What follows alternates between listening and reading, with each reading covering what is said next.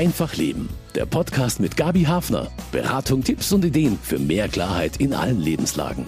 Von Ende Februar bis jetzt haben sich rund eine Million Flüchtlinge aus der Ukraine in Deutschland registrieren lassen. Seit Anfang Juni können sie die gleichen Leistungen wie Hartz-IV-Empfänger bekommen und Hilfen bei der Integration in den Arbeitsmarkt. Bereits vor Ausbruch des Krieges haben in Deutschland im Jahr 2021 mindestens 3,3 Millionen Menschen gelebt, die auf der Suche nach Schutz hierher gekommen sind. Viele von ihnen leben seit Jahren mit einem Duldungsstatus, teils in zentralen Unterkünften dürfen nicht für ihren Lebensunterhalt arbeiten, warten auf Deutschkurse und stellen sich die Frage, gibt es zwei Klassen von Flüchtlingen? Und die Gesellschaft muss sich fragen, ob diese Ungleichheit nicht sozialen Sprengstoff produziert, der sich schwer wieder befrieden lässt. Ich bin Gabi Hafner und spreche mit Migrationsexpertinnen von der Caritas und dem Fachverband in Via über faire Chancen für alle Geflüchteten.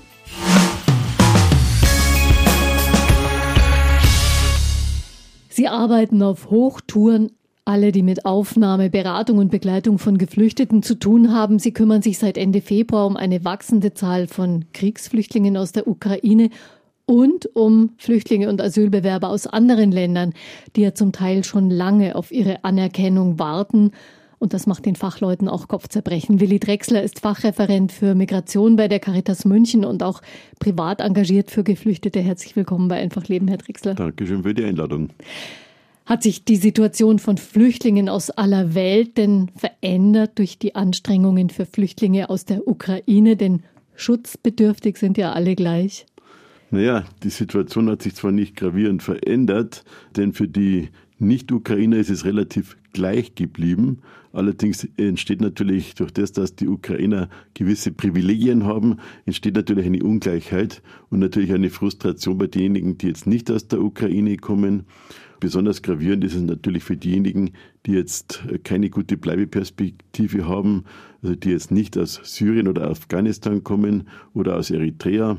Wenn sie jetzt aus Äthiopien sind, wenn die aus dem Irak sind, denen man jetzt keine gute Bleibeperspektive mehr bescheinigt, dann ist es für die natürlich sehr frustrierend, weil sie dürfen nicht arbeiten, müssen eine lange Zeit in der Ankereinrichtung leben haben auch nicht diese Freizügigkeit, sich irgendwo niederzulassen. Von der Wohnung sprechen wir dann noch gar nicht, weil das ist eigentlich das größte ja, Dilemma. Mhm. Wohnraum gibt's nicht.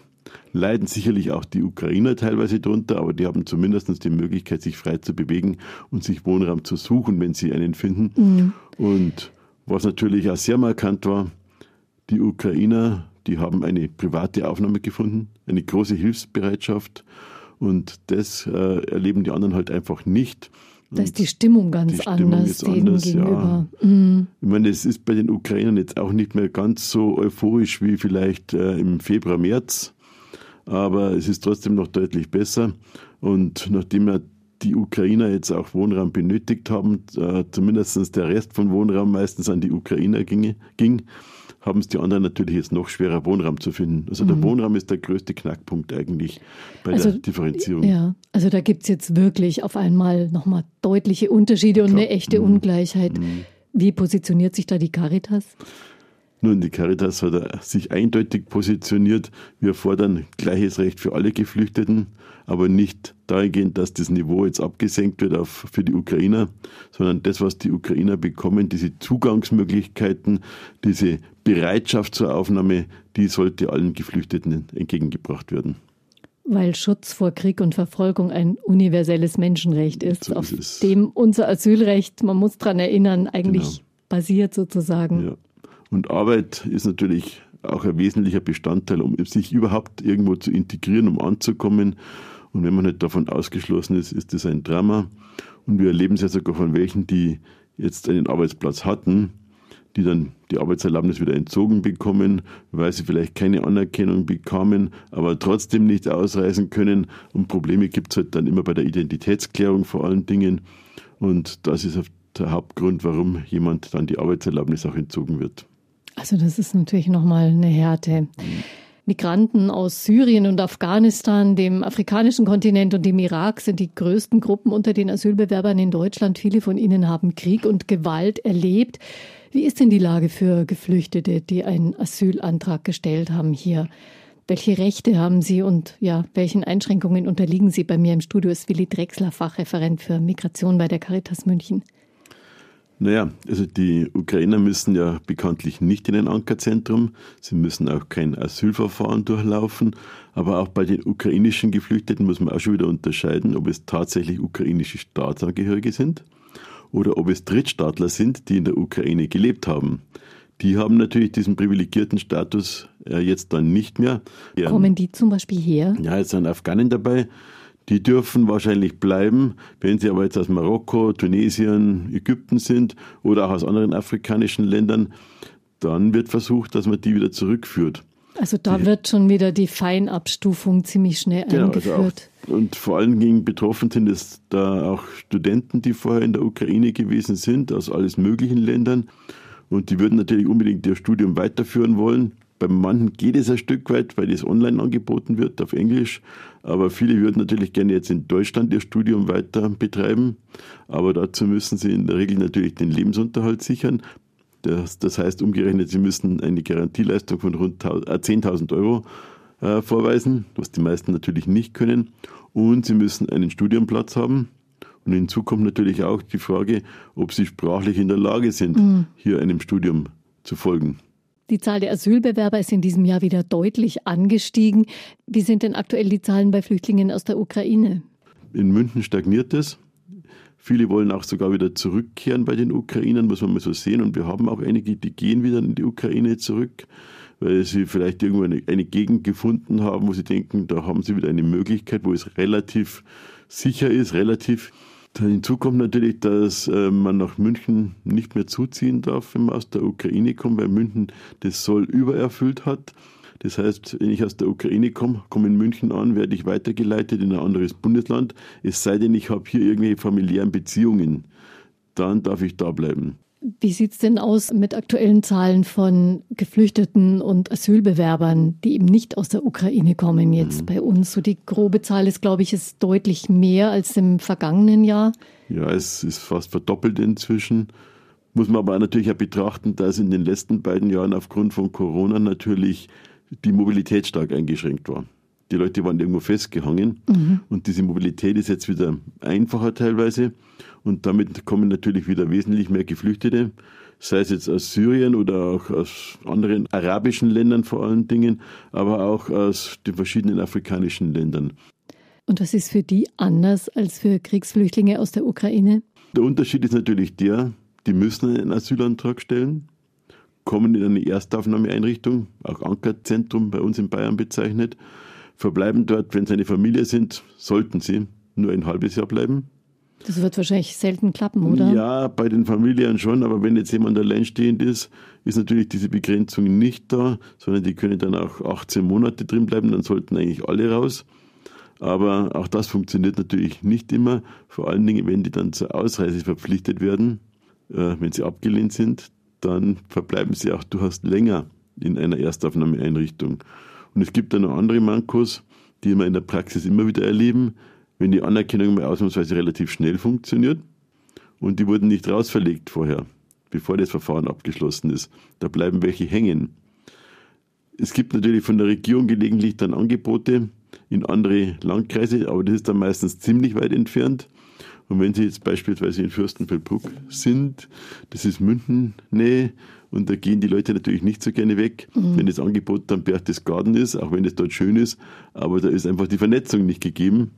Und da haben halt viele Ressentiments, dass sie weiter rausgehen dann mhm. einfach. Ja. ja, da muss man vielleicht 100 Kilometer fahren, um irgendjemand aus seinem eigenen Herkunftsland mal zu treffen, was so, ja auch wichtig so, ist. Ja, das kommt dazu. Wie schaut die Lage auf dem Arbeitsmarkt aus? Wir haben zwar den Fachkräftemangel, also für, für Ukrainer hat es ja mhm. vielfach sehr schnell geklappt, dass die Arbeit gefunden haben, weil sie halt auch gleich die Arbeitserlaubnis haben. Das ist ja für Asylbewerber ja. auch anders. Naja, ich kann es auch für die Ukrainer nicht ganz bestätigen. Es sind ja fast nur Frauen da, weil die Männer durften ja nicht ausreisen. Mhm. Und wenn die Männer ausreisen durften, waren sie eben aus dem Drittstaat oder sie waren in der Regel alt, äh, krank, also im Prinzip auch nicht unbedingt arbeitsfähig dahingehend äh, sind gar nicht so sehr viele Ukrainer auf den Arbeitsmarkt jetzt gekommen. Es kommen viele, gerade Handwerksbetriebe zu uns. Ja, wo sind die? Wir brauchen gerade die Handwerker. Na, da müssen wir die leider meistens enttäuschen. Auch bei denjenigen, die jetzt vielleicht für die Pflege in Frage kämen oder auch für den Erziehungsbereich, sind durchaus auch Lehrer mit dabei. Aber sie können die Sprache nicht. in der Ukraine ist auch Englisch nicht so verbreitet. Also die, die Englisch können, stellen wir fest, und einigermaßen flexibel sind, die haben dann schnell Arbeit. Aber bei den anderen schaut es natürlich nicht so gut aus. Es müsste einfach zuerst einmal der Spracherwerb vorgeschaltet werden. Und naja, viele denken, ich lerne jetzt die Sprache gar nicht, weil ich gehe ja bald wieder. Das kommt auch noch hinzu. Mhm. Das heißt, so, das ist jetzt, äh, die Ukrainer sind wenigstens jetzt arbeitstechnisch nicht so obwohl sie dürfen, nicht, jetzt sagen wir mal, eine Konkurrenz für andere Asylbewerber, die in der Regel nicht. Ja. Arbeitserlaubnis die, die dürfen zwar arbeiten, aber nur ein kleiner Teil kommt tatsächlich so ad hoc für den Arbeitsmarkt in Frage. Wenn wir jetzt die anderen betrachten, äh, ist es natürlich auch unterschiedlich. Wenn man aus dem Land kommt mit einer guten Bleibeperspektive, Somalia, Eritrea, Afghanistan, Syrien, dann kriegt man relativ schnell, zumindest nachdem man die die Erstaufnahme durchlaufen hat, die Möglichkeit, in den Arbeitsmarkt einzusteigen. Aber natürlich ist immer die Frage der Qualifikation und ob die Qualifikation entsprechend anerkannt ist. Und das ist durchaus ein kompliziertes Prozedere. Mhm. Aber sehr schwierig ist es natürlich für die ganzen anderen, die jetzt mit keiner guten Bleibeperspektive kommen. Ich nehme mal als Beispiel die Nigerianer, dürfen durchaus auch welche da bleiben. Äh, meistens aus humanitären Gründen oder weil sie Opfer von Menschenhandel sind, gerade wenn es um Frauen geht. Und da wird es natürlich schon relativ kompliziert. Und hinzu kommt natürlich, dass viele Probleme gibt bei der Klärung der Identität. Die haben oft keine Reisedokumente. Oder wenn sie welche haben, sie haben auch Angst, die vorzulegen, weil sie dann Angst haben, in den Drehtüreffekt reinzukommen, also wieder abgeschoben zu werden. Sehr viele fallen unter die Dublin-Regelung. Das, das heißt, die sind durch ein sicheres Drittland gereist, sei es jetzt Italien, auch Griechenland vor allen Dingen. Bisher gab es jetzt lange Zeit keine Abschiebungen mehr, also Dublin-Abschiebungen nach Griechenland, aber inzwischen haben wir wieder Fälle, mhm. die nach, auch nach Griechenland abgeschoben werden. Das heißt eben in das Land, in das man zuerst eingereist ist. Oder zumindest dieser, dort mal irgendwie registriert wenn wurde. Wenn man es Einreisen nennen kann. Ja, registriert wurde, vor allen mhm. Dingen, wenn eben dem äh, Datenabgleichssystem drin sind. Aber die meisten wird dann versucht, dass man die in das Land dorthin wieder zurückverbringt. Klingt alles wirklich ziemlich kompliziert und es ist langwierig. Das heißt, äh, es sind schon viele Asylbewerber, die eigentlich in so einer Dauerwarteschleife bleiben.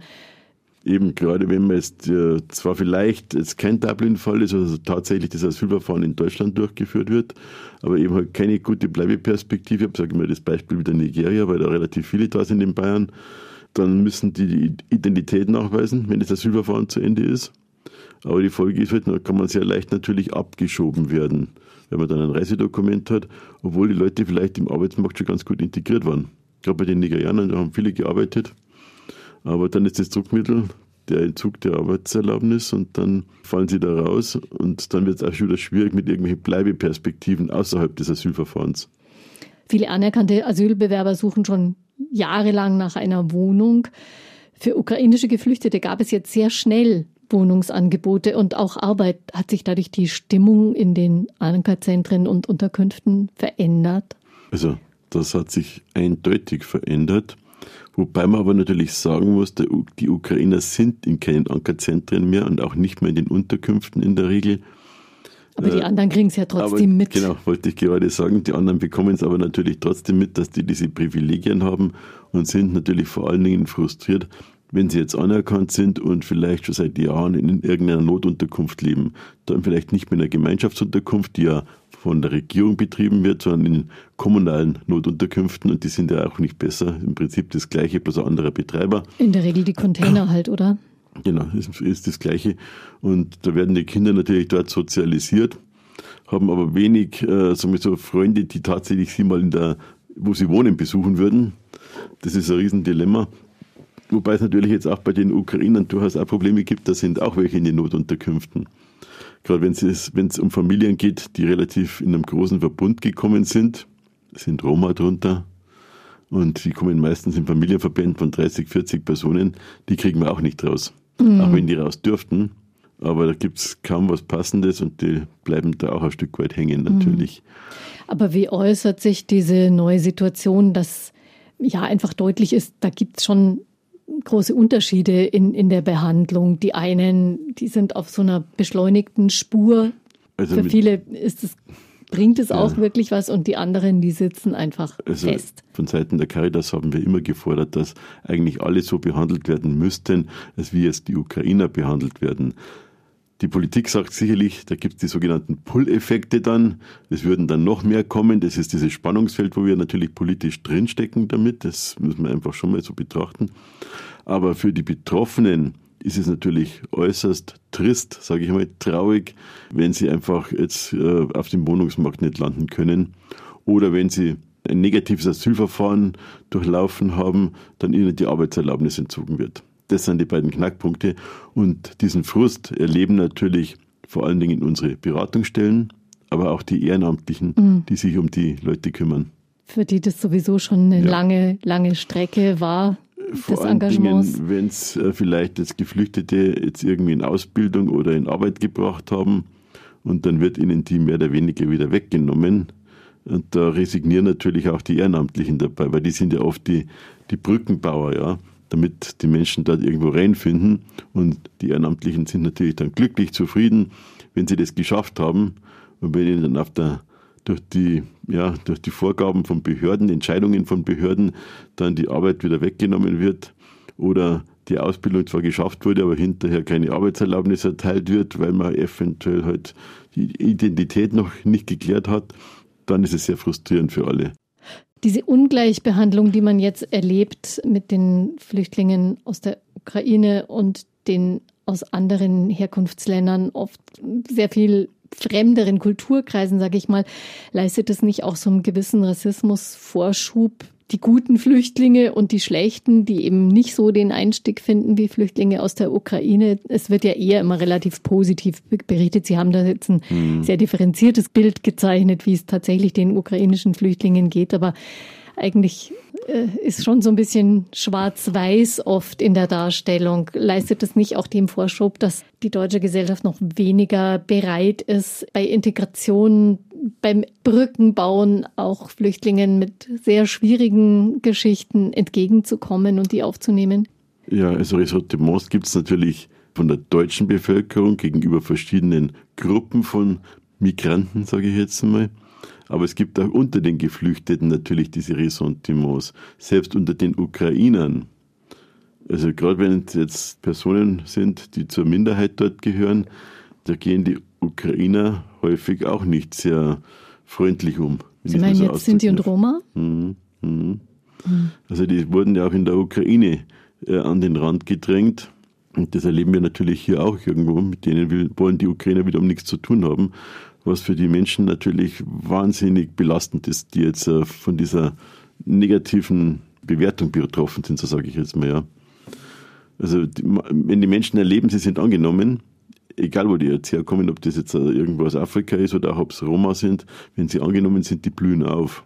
Bloß wenn sie natürlich diese Stigmatisierung hier wieder erleben, zieht die das natürlich noch weiter runter, weil sie kommen ja mit der Hoffnung hierher, es wäre hier besser. Mhm. Und das ist nicht immer der Fall. Und der Unterschied zwischen Flüchtlingen aus der Ukraine und Menschen aus anderen Herkunftsländern? Bei den Ukrainern war es natürlich so, es kamen Frauen mit Kindern. Da ist instinktiv natürlich ein Helfersyndrom irgendwo aufgetreten. Ja, die sind ja schutzbedürftig, besonders schutzbedürftig. Denen muss man natürlich äh, ganz anders helfen, als wenn es junge Männer aus dem arabischen Raum irgendwo sind oder Afghanen. Aber äh, natürlich wirklich Fuß zu fassen ist dann sehr schwierig, wenn man eben diese Hand nicht gereicht bekommt. Das ist wahnsinnig wichtig. Und da ist natürlich die Frage, wem, wie vielen Menschen kann man die Hand reichen? Wem will man die Hand reichen? Oder wo gibt es auch einfach unbewusste Ressentiments? Und klar wissen wir natürlich, dass sich Menschen, die jetzt vielleicht eine andere Hautfarbe haben, dann natürlich schwerer tun, weil auch die Offenheit natürlich der einheimischen Bevölkerung nicht so breit gefächert ist. Was kann man tun ja. oder wie kann hm. zum Beispiel eine Caritas versuchen, das aufzufangen? Also wir behandeln ja grundsätzlich alle gleich. Das ist einmal ein Grundprinzip, das vermitteln wir auch unseren Ehrenamtlichen, das vermitteln wir in die Gesellschaft hinein. Bei uns ist Mensch, ist Mensch. Da machen wir keinerlei Unterschiede, weder was Herkunft betrifft, Aussehen betrifft, vielleicht sexuelle Orientierung betrifft. Da haben wir auch ein gewisses, eine gewisse andere Position, vielleicht sogar wie die, wie die Kirche unter Umständen. Da werden zwar formell auch alle gleich behandelt, aber wie gesagt, bei uns ist es tatsächlich so, dass wir da wirklich keine Unterschiede machen. Wir helfen allen. Das ist schon mal ein ganz wichtiges Signal. Das wissen natürlich die Geflüchteten auch, dass wir da wirklich äh, alle mit möglichst mit dem optimalen Hilfen ausstatten, was wir können. Aber uns sind natürlich auch die Hände gebunden. Wir können keine Wohnungen herzaubern oder wir können äh, kein äh, Asyl beschließen. Das macht das Bundesamt, das macht nicht die Caritas. Aber zumindest was den Umgang betrifft, da können wir deutliche Signale aussenden. Da haben wir uns auch ganz von ganz oben her entsprechend positioniert, dass es so ist. Für uns sind alle Menschen gleich und da machen wir keine Unterschiede. Aber klar haben wir natürlich die Klagen der Betroffenen, wenn die andere Erfahrungen im täglichen Leben machen oder bei den Behörden machen.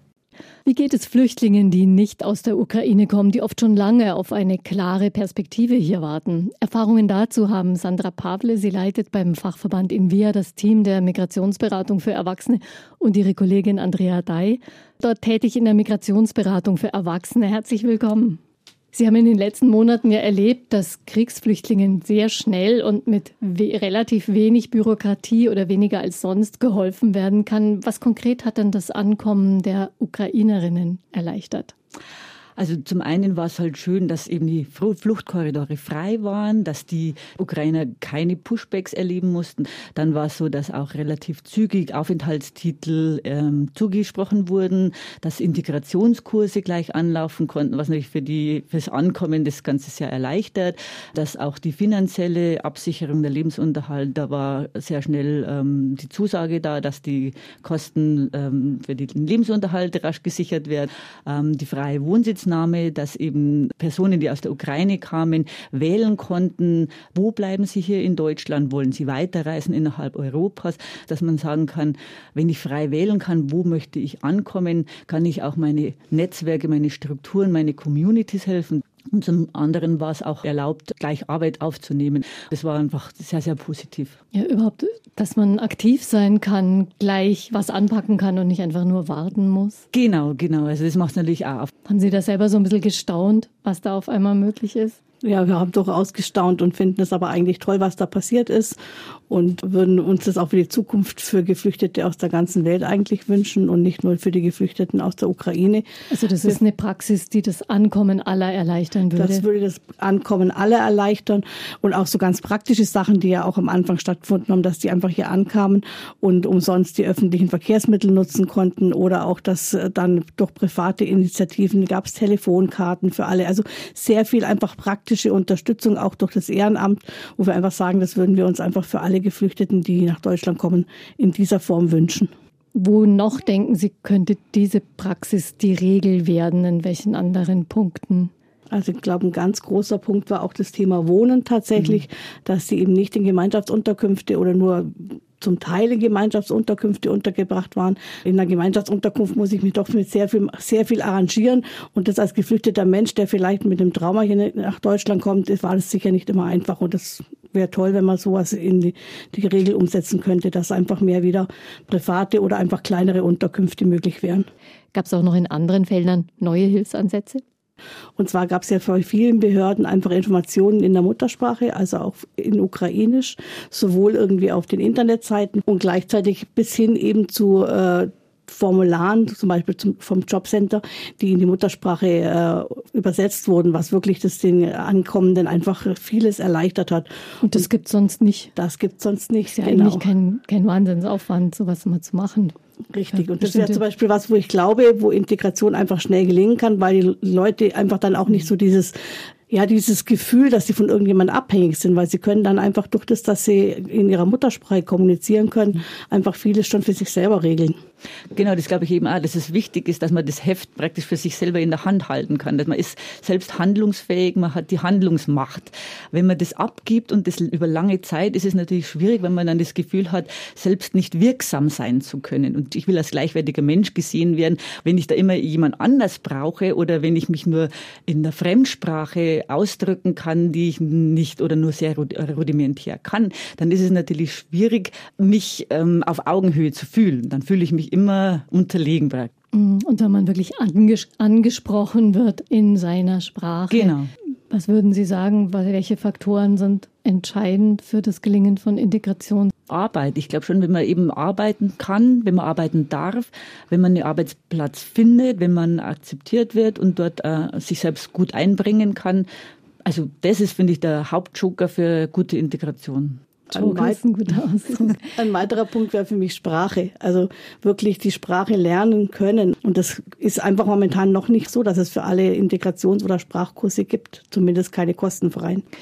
Was wünschen Sie sich denn von der Politik im Umgang mit geflüchteten Menschen für die Zukunft? Man hat ja jetzt gesehen, es gibt da schon einen anderen Weg auch als den, den man eigentlich im Wesentlichen gegangen ist in den letzten Jahren. Also ich würde mir von der Politik wünschen, dass sie für alle Geflüchteten diese Möglichkeiten, die gerade eröffnet wurden, wo man zeigt, ja, wenn der politische Wille da ist, dann kann so viel gut funktionieren. Und das würde ich mir tatsächlich für alle Geflüchteten gleich, gleichermaßen wünschen.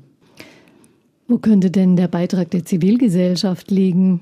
Auch da immer offen zu sein, zu erkennen, dass es einfach immer mal Situationen geben kann, äh, wo man eventuell auch sich selber einmal Geflüchteter sein könnte. Also äh, das ist nicht irgendjemand ist in einem ganz fernen Land, der ähm, das vielleicht selbst verschuldet hat oder wie auch immer, sondern es kann einfach passieren, dass man äh, in eine Situation gerät, wo man auf der Flucht ist und dann wäre es sehr, sehr hilfreich, wenn die Zivilgesellschaft das so verändern könnte, dass einfach die Türen offen stehen, die Akzeptanz da ist, ähm, Hilfestellung auch im Kleinen gewährt wird und dass man weiß, man kann das gemeinsam rucken. Ich würde mir einfach grundsätzlich Offenheit von den äh, Menschen wünschen, äh, Menschen aus anderen Kulturen kennenzulernen. Also auf die Menschen zugehen und einfach gemeinsam schöne Dinge erleben. Ich glaube, das ist ganz, ganz wichtig, dass man sich einfach kennenlernt. Gibt es auch Arbeitsfelder bei Invia, wo Sie sagen, da könnten jetzt auch Leute andocken, ehrenamtlich äh, unterstützend? Auf alle Fälle mehr. Es gibt eine Ehrenamtskoordinatorin, die Frau Goldberg-Gover. Das, das könnte man kontaktieren. Man kann auch jeden, bei, jeden Mitarbeiter bei Invia ansprechen. Also da gibt es viele Bereiche, zum Beispiel in der Hausaufgabenunterstützung oder eben, wenn jemand eine Ausbildung macht, bei der Ausbildungsbegleitung, dass man Deutsch äh, übt, einfach oder vielleicht auch mal Behördenbegleitung. Es gibt sehr, sehr viele Bereiche, wo man unterstützen könnte. Wir hatten ja vorher das Thema Arbeit, also auch gerade in dem Bereich sind wir immer wieder froh, wenn sich Ehrenamtliche engagieren und mit äh, den Geflüchteten Bewerbungen schreiben, mhm. Vorstellungsgespräche üben, äh, Lebensläufe verfassen und ähnliches. Gibt es eigentlich Bereiche Ihrer Erfahrungen nach, Themen, mit denen Mädchen und Frauen besonders zu kämpfen haben in diesem Integrationsprozess? Also die ersten Probleme, die bei Frauen leider auftreten, das ist einfach schon auf dem Fluchtweg, weil einfach da sexualisierte Gewalt ähm, vorherrscht. Also dass da viele Frauen, die geflüchtet sind, leider sehr traumatische Erfahrungen durchleben müssen, die natürlich dann, äh, wenn sie hier angekommen sind, weiter wirken, einfach die Traumatisierungen. Und da wäre es natürlich hilfreich, wenn es mehr Angebote geben würde, traumatisierten Personen helfen zu können, also der Psychotherapie und so weiter. Also das macht es natürlich viel, viel schwieriger äh, für die Frauen. Äh, das ist nur ein Beispiel. Das nächste ist dann zum Beispiel, dass hier viel zu wenig Kindergartenplätze gibt. Das Thema Aufenthaltsrecht ist jetzt auch äh, politisch wieder auf der Tagesordnung mit dem geplanten neuen Chancenaufenthaltsrecht. Versprechen Sie sich davon was? Also ich glaube schon, dass es für Geflüchtete, die jetzt von einer Duldung in die nächste gehen, also von sogenannten Kettenduldungen, dass es für die eine Chance ist, einfach arbeiten zu können und damit ja dann eine, äh, eine Niederlassungserlaubnis oder einfach ein Aufenthaltsrecht für längere Zeit bekommen bedenken muss man halt irgendwie, dass es natürlich, es gibt ja diese Bedingungen, die man halt innerhalb dieses Jahres, mm, wo die Chance praktisch besteht, dass man den Lebensunterhalt sichern muss und dass man seine Identität nachweisen muss und dass man Deutschkenntnisse sich aneignen muss und das alles innerhalb eines Jahres, was natürlich das schon, wenn es vorher so lange verwehrt wurde, schon schwer macht, das alles innerhalb eines Jahres zu schaffen. Also das ist eine gute Chance. Ich finde, das ist ein guter Anfang. Ähm, über die Kriterien oder über die Bedingungen müsste man vielleicht noch mal nachdenken. Also wenn man eigentlich so einen Kaltstart hinlegen muss. Genau, also meiner Meinung nach ja. Also es ist nicht so einfach, dann irgendwie ähm, da so schnell dann äh, tatsächlich Fuß zu fassen. Aber vielleicht unterzieht man ja insgesamt das, die Integrationsmöglichkeiten für Flüchtlinge einer Revision, wenn man jetzt nochmal, was Sie uns geschildert haben, diese Unterschiedlichkeiten auch sieht, was jetzt mit den Kriegsflüchtlingen möglich war. Und wie es normalerweise gehandhabt wird mit Flüchtlingen aus anderen Ländern. Ich glaube wirklich, dass das jetzt so ein Impuls ist praktisch, zu sagen für die Politik, so könnte es sein. Und das wäre so ein erster Schritt aus der, bei der Festung Europa, die Tür zu öffnen für alle Geflüchteten. Also nicht nur zu sagen, okay, ich mache die Tür ganz kurz auf und schnell wieder zu, mhm. sondern dass man einfach so äh, überlegt, es funktioniert ja und es funktioniert richtig gut. Wir müssen keine Festung sein, wir können die Tür auch aufmachen. Wenn man dann auch noch ein paar Wegweiser oder helfende Hände dann hinstellt hinter Zum der Beispiel, Tür. ja, genau. Ganz vielen Dank für Ihre Erfahrungen und Eindrücke. Sehr gerne. Ob das geplante Chancenaufenthaltsrecht etwas verändern kann, darüber spreche ich gleich noch mit Willi Drechsler, dem Fachreferent für Migration bei der Caritas München. Im Koalitionsvertrag sind Verbesserungen vorgesehen. Das Kabinett hat jetzt auch darüber beraten. Chancenaufenthaltsrecht wird dieses Vorhaben genannt. Bietet es denn neue Chancen für Asylbewerber? Also es trifft ja in der Regel nicht die Asylbewerber, sondern es trifft Menschen, die eigentlich kein Asyl erhalten haben, aber eine Duldung haben und aus irgendwelchen Gründen natürlich nicht ausreisen können, vielleicht auch nicht wollen, aber zumindest sie sind hier, das ist ein Fakt. Was wir als Dilemma sehen, ist natürlich, dass es wahrscheinlich nur ein kleiner Personenkreis sein wird, der tatsächlich hier eine Chance bekommt. Es ist ja so, wer die Voraussetzungen erfüllt, der bekommt dann für ein Jahr ein Bleiberecht, also eine Aufenthaltserlaubnis, sozusagen eine Art Bewährung, wo man dann versuchen muss, seinen Lebensunterhalt überwiegend selbst zu bestreiten. Das heißt, 70 Prozent mindestens muss man verdienen. So wäre die Vorgabe. Für die, die die Chance bekommen, kann es gut sein. Wir hoffen es, dass es gut sein mhm. wird. Aber es werden sehr viele durch dieses Raster hindurchfallen. Was sind da die kritischen Punkte? Erstens, man muss schon fünf Jahre da sein. Man muss diese Vorlaufzeit am 1.1.22, glaube ich, erfüllt haben, wenn ich es jetzt noch richtig im Kopf mhm. habe. Ja. Aber der Hauptknackpunkt ist, man darf äh, die Abschiebung nicht verhindert haben. Und da werden sehr viele durch das Raster fallen. Das ist unsere Befürchtung. Und das kritisieren wir natürlich von der Seite der Caritas deutlich, dass viele eben keine Chancen haben werden oder einfach die Mitwirkungspflicht ja, nach Vorgaben nicht erfüllt sind. Mhm. Das haben Sie auch erklärt, wie, wie kompliziert das ist wiederholt. mit dem Identitätsnachweis. Wäre ja. denn politisch mehr oder was anderes möglich, was vielleicht mehr bringen würde oder für mehr Menschen was bringen würde?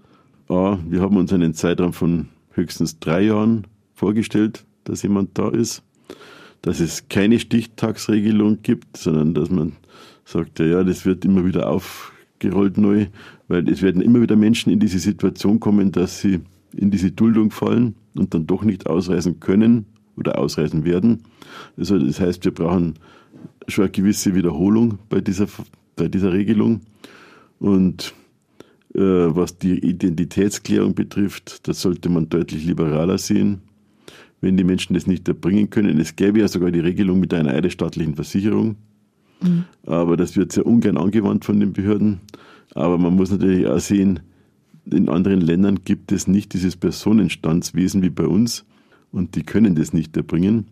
Viele trauen sich das auch nicht bringen.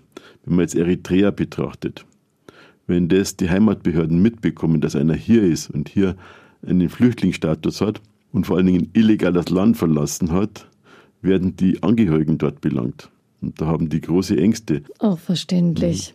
Das hat ja auch Auswirkungen auf unsere Gesellschaft, wenn da einfach viele Menschen immer wieder durch die Raster fallen, hier nicht wirklich vorankommen, aber auch aus unterschiedlichsten Gründen nicht zurückgehen können oder wollen, weil das eine mhm. Gefahr für sie, eine neue Gefahr für sie bedeutet. Das ist ja auch schwierig für unsere Gesellschaft. Das sind Menschen, die vielleicht auch psychische Krankheiten entwickeln, viel Frustration erleben, Klar. aggressiv werden können, das ist für unsere Gesellschaft auch nicht gut. Ganz klar. Also ich spreche ja oft äh, bei den Geflüchteten von drei äh, Stufen der Traumatisierung. Was wäre Stufe 1? Viele erleben natürlich im Heimatland schon Gewalt äh, oder sonstige schreckliche Erlebnisse, der einen im Krieg, die anderen, weil sie vielleicht von den Sicherheitsbehörden verhaftet wurden oder weil es einfach dort eine Strukturen gibt, wo sie niemand schützt. Und das ist bei vielen schon die erste Traumatisierung. Und die zweite Traumatisierung? Wenn man dann hier sich äh, auf die Flucht begibt, bei den Ukrainern war es vielleicht ein Stück weit anders, aber auch da habe ich es erlebt, die mitten durch die Frontlinie geraten sind, die sind geschockt. wenn man die von ihrer Anführungszeichen Flucht oder Reise berichten lässt, die fangen zum Heulen an. Also auch für die Ukrainer war es nicht einfach. Die haben vielleicht vorher keine Traumatisierung gehabt, aber einfach durch das, dass sie erlebt haben, dass Panzer über Autos gefahren sind und so weiter und dann nebenbei irgendwo die Raketen eingeschlagen sind, die sind auch traumatisiert. Aber ansonsten, wenn ich jetzt aus Afrika komme oder so, bin vielleicht Monate, manchmal Jahre lang unterwegs, ich erlebe die schlimmsten Sachen dort, ja. Gerade Frauen auch, die sexualisierte Gewalt, die da unterwegs herrscht, äh, unglaublich. Das ist eigentlich eine Phase der totalen Unsicherheit, ja, oft ja. ganz lang. Vor allen Dingen in diesen Drittländern auch äh, passiert. Und dann muss ich auch noch über das Mittelmeer unter Umständen, was ja noch große Gefahren wiederum birgt. Also die erleben auch meistens eine Traumatisierung. Und dann gibt es die dritte Traumatisierung. Jetzt bin ich hier angekommen, wo ich denke, es ist alles gut. Ich bin in Frieden, ich bin in Freiheit und ich kann mir eine Zukunft aufbauen. Und dann läuft alles ganz anders. Ich bekomme vielleicht kein Asyl oder ich finde keine Arbeit oder vor allen Dingen keine Wohnung, sitze ewig in einer Erstaufnahme und eigentlich erwarten vielleicht meine Angehörigen, dass ich Geld zurückschicke und ich bin umgekehrt, ich vergleiche das immer mit, mit einem Supermarkt oder einem Schaufenster. Normalerweise kann man reinschauen, hier ist es umgekehrt. Ich sitze da drin und kann rausschauen, was es alles gibt, aber ich kann nicht wirklich mitmachen. Mhm. Und das ist so eine schleichende Traumatisierung, die die Menschen irgendwann zermürbt wenn sie nicht reinfinden in diese Gesellschaft, die jetzt vor allen Dingen über Jahrzehnte eigentlich immer über Konsum und, und, und Besitz irgendwo geprägt war. Und wenn ich dann, dann nie dabei bin, vor allen Dingen Jugendliche sind da ja sehr sensibel für so etwas. Klar. Mhm. Für viele Asylbewerber geht es seit Jahren nicht weiter. Sie sind geduldet, dürfen nicht arbeiten. Jetzt sehen Sie, dass es durchaus möglich ist, Flüchtlinge schnell und unkompliziert aufzunehmen und die Integration zu versuchen. Auch die Fachleute bei der Caritas wie Willi Drexler beobachten das. Ein Zwei- oder sogar Drei-Klassensystem kann da ein katholischer Sozialverband zuschauen, wie das sich verfestigt? Für uns sind alle Geflüchteten gleich. Wir behandeln alle gleich und das fordern wir natürlich auch von der Politik entsprechend, dass die Rahmenbedingungen für alle möglichst angeglichen werden. Der erste Punkt und der wichtigste wäre natürlich zunächst einmal der Spracherwerb, dass alle möglichst schnell die Sprache lernen können. Das nächste ist natürlich auch, wir wollen kein Asylbewerberleistungsgesetz mehr haben, sondern einfach grundsätzlich, dass alle Zugang haben zunächst mal zum SGB II, also im Volksmund heißt das auch Hartz IV. Genau. Also keine eingeschränkten Leistungen, auch damit der Zugang zu den medizinischen Leistungen, dass der gewährleistet ist und dass die Menschen natürlich möglichst schnell in Arbeit reinfinden. Klar, der Spracherwerb vorher ist natürlich wichtig, aber möglichst schnell in Arbeit reinfinden, ihren Lebensunterhalt selber bestreiten können. Denn der Arbeitsplatz ist eigentlich einer der wichtigsten Faktoren bei der Integration. Und da fordern wir, dass es für alle möglich ist. Mhm. Und dass vor allen Dingen der Entzug einer Arbeitserlaubnis äh, kein Sanktionsmittel mehr ist. Das auf alle Fälle. Es gibt aber noch ein paar einige andere Dinge natürlich. Äh, große Einrichtungen wie Ankerzentren, die sind natürlich auch kontraproduktiv. Erstens mal gibt es dort meistens nur Sachleistungen. Die Menschen wollen einfach, dass sie ihr Essen selber zubereiten. Das geht in den Ankereinrichtungen nicht, weil sie einfach viel zu groß sind. Wir wollen wieder dezentral, mehr dezentrale Unterkünfte. Kann man natürlich sagen, leicht gefordert. Ist in den Ballungsräumen nicht leicht umzusetzen. Das sehen wir auch, klar. Dann, was für uns einmal ein gewisses Dilemma ist, ist der Familiennachzug. Der ist ja für viele eingeschränkt. Nur wenn ich tatsächlich wirklich einen Asylstatus habe, dann darf ich die Familie nachholen. Bei den Ukrainern ist das kein Thema, da darf jeder kommen, mhm. völlig uneingeschränkt. Aber bei den anderen brauche ich zuerst eine Anerkennung. Und wenn ich halt nur einen zweijährigen Aufenthalt habe, also diesen nachrangigen Schutz, dann bekomme ich eben halt auch nur, das hat einen subsidiären Schutz, da bekomme ich eben auch nur bedingt einen Familiennachzug zugesprochen. Habe ich eine Duldung, gibt es gar keinen Familiennachzug. Vor allen Dingen wie beweise ich denn, dass das mein Kind ist? Wie beweise ich, dass das mein Ehegatte ist? Da geht es wieder von vorn los oft, mit der Identität. Äh, genau so ist es. Und vor allen Dingen äh, bei den Eritreern zum Beispiel sehr kompliziert. Die haben keine Nachweise, dass sie tatsächlich verheiratet sind. In manchen Ländern gibt es dann nur diese traditionellen Eheschließungen. Die werden auch nicht anerkannt hier. Äh, und dann gibt es auch noch andere Thematiken. Die Familienverbünde sind in anderen Kulturkreisen ganz anders. Auch wenn ich nur nach Afghanistan blicke, da sind oft die Großeltern mit den Eltern, Großeltern mit dem Familienverbund. Für die ist dann eigentlich der Erwachsene zuständig, dass der Lebensunterhalt gesichert wird. Also es gibt viele Hindernisse und wir sagen einfach, wir müssen den Familienbegriff etwas erweitern und vor allen Dingen es muss einfacher sein, dass die Familien nachkommen können. Viele Hindernisse, ja. immer wieder neu. Die Hilfsbereitschaft der Deutschen gegenüber den Kriegsflüchtlingen aus der Ukraine war und ist wirklich groß. Lässt sich denn die Integrationsbereitschaft der Deutschen irgendwie verbessern, was Geflüchtete aus anderen Ländern betrifft? Also vielleicht muss man zuerst mal sagen, so schlecht ist die Integrationsbereitschaft der Deutschen gar nicht. Ja, da muss man jetzt zuerst einmal Lob aussprechen. Es funktioniert ja zum Teil sehr gut sogar. Also die Bereitschaft. Vor allen Dingen, wenn die Menschen in Arbeit sind, da lerne ich die persönlich kennen. Und ich erlebe es immer wieder auch von Einheimischen, die jetzt Ressentiments gegenüber Zugewanderten haben. Die, die sagen, ah, das wollen wir alles nicht, das gefällt uns nicht und sie haben andere Kultur, andere Religion. Aber der Ahmed, der bei mir hier mhm. äh, mitarbeitet, der ist natürlich anders. Das ist ganz ja. was anderes. Also das ist einfach nur ein Paradebeispiel, dass diese menschliche Begegnung und zusammen etwas tun, dass das eigentlich die Integration schafft. Also das müsste dann auch ja. vorrangig ermöglicht werden, eben genau. durch Sprachkurse schnell und schnell ja. die Möglichkeit zu arbeiten. Ja, also ich denke, wenn die Menschen, also auch die Einheimischen, immer positive Erfahrungen machen, dann verbessert sich das tatsächlich oder dann ist es einfach gegeben. Klar, mit dem Wohnungsmarkt, das ist ein Problem. Die Caritas hat dann noch einen relativ exotischen Vorschlag eingebracht in das aktuelle Positionspapier wenn man kein Asyl bekommt oder kein Bleiberecht hat, aber trotzdem nicht ausreist, die aber irgendwo an den Rand gedrängt werden, diesen Menschen. Wir erleben, dass in unserer Republik ganze Regionen eine degressive Bevölkerungsentwicklung haben. Also, also die, Menschen, Abwanderung. die Menschen abwandern. Und das hat natürlich enorme Folgen auch. Irgendwann gibt es mal keinen Arzt mehr, die Krankenhäuser sind nicht mehr rentabel, selbst der Supermarkt äh, zieht sich zurück. Und da gibt es durchaus auch Gemeinden, die sich eine Zuwanderung wünschen würden, das sollte man vielleicht gerade denjenigen anbieten, die jetzt eine geringe Bleibeperspektive haben, wenn sie dort vielleicht einen Arbeitsplatz bekommen, einen Ausbildungsplatz bekommen, denn auch dort gibt es keine Arbeitskräfte mehr oft in diesen Regionen. Und der Wohnraum ist dort wesentlich leichter zu bekommen, dass mhm. man denen anbietet, wenn ihr bereit seid, euch dort niederzulassen. Und ihr habt sonst keine Bleibeperspektive in Deutschland, dass man da vielleicht darum wirbt, ich, ich sage jetzt speziell werben, man, kann, man sollte nicht das mit Zwang machen, aber als Angebot unter Umständen. Ich habe sogar Berichte aus den neuen Bundesländern, denen man immer unterstellt, da wäre es noch schwieriger, mhm. die regelrecht sagen, bei uns darf jemand kommen. Wir brauchen Zuwanderung, einfach um unsere Bevölkerungssituation stabil zu halten.